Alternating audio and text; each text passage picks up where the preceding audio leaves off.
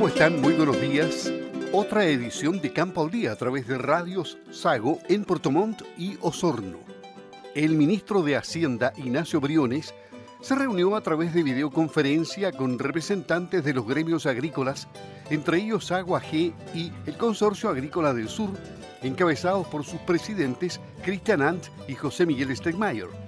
Gracias a las gestiones efectuadas por el presidente de la Cámara de Diputados, Diego Paulsen Kjör, y Harry Jürgensen, diputado por la zona, con el objetivo de plantear las inquietudes del sector respecto al alza desmesurada de los avalúos agrícolas que especialmente graban a los pequeños y medianos agricultores en tiempo de pandemia. El ministro de Hacienda accedió a que se forme una mesa para seguir estudiando el tema. De este tema conversamos hoy con el presidente del Consorcio Agrícola del Sur, José Miguel Stegmayer, quien relata que el alza de los avalúos agrícolas ha sido un fuerte impacto para el sector y ello les ha movido a conversar con diferentes autoridades. Sí, efectivamente, la semana pasada fue una semana muy compleja. Hemos recurrido a muchas autoridades respecto a este problema de, los revalúos.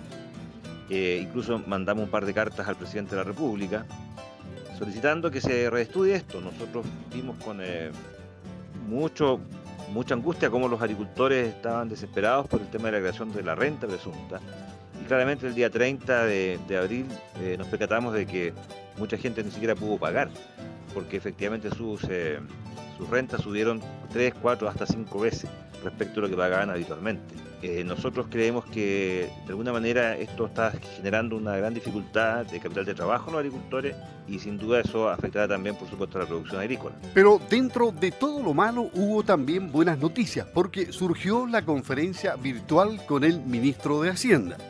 Pero tuvimos una buena noticia eh, después de tantas solicitudes, ¿cierto?, de armar algún tipo de mesa de trabajo para poder discutir esto con las autoridades, sobre todo Hacienda, ya que el día primero de mayo, en la mañana, nos pudimos reunir virtualmente con el ministro de Hacienda gracias a la, a la gestión que hicieron algunos diputados de regiones, eh, encabezados por el presidente de la Cámara de Diputados, también la senadora Aravena y el diputado, el diputado Harry Jürgensen, y conseguimos esta reunión en que el CAS y otros dirigentes de zonas distintas del país pudimos eh, explicar al ministro todas las dificultades que estábamos viviendo.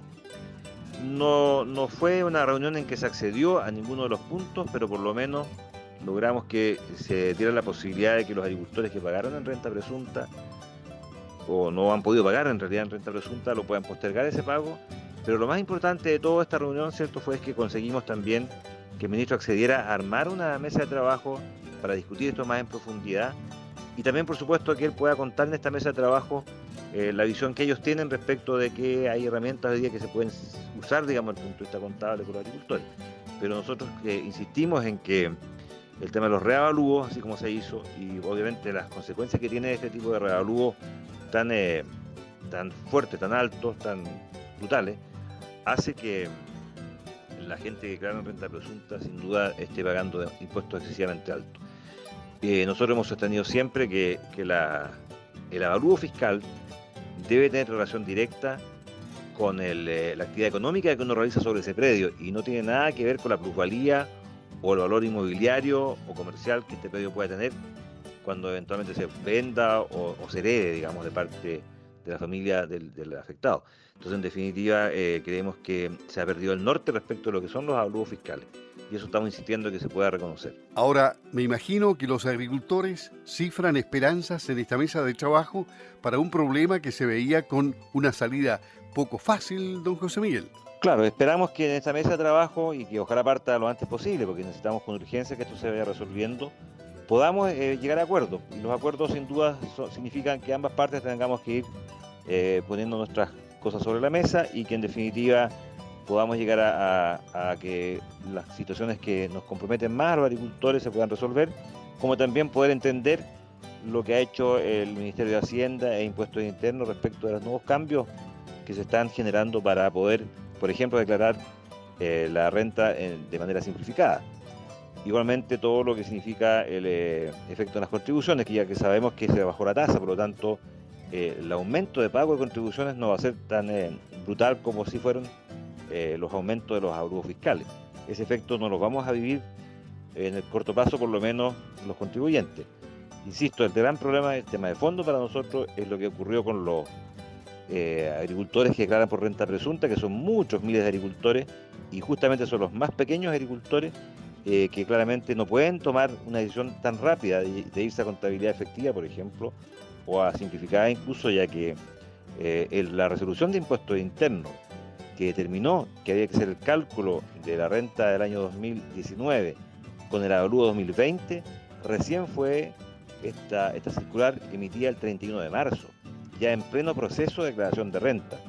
Eso es lo más inaudito de todo lo, de lo que, de todo lo que ha ocurrido. Entonces creemos que cuando uno tiene el tiempo suficiente, la capacidad de conversar, la capacidad de poner todas las cartas sobre la mesa, uno puede efectivamente lograr acuerdos.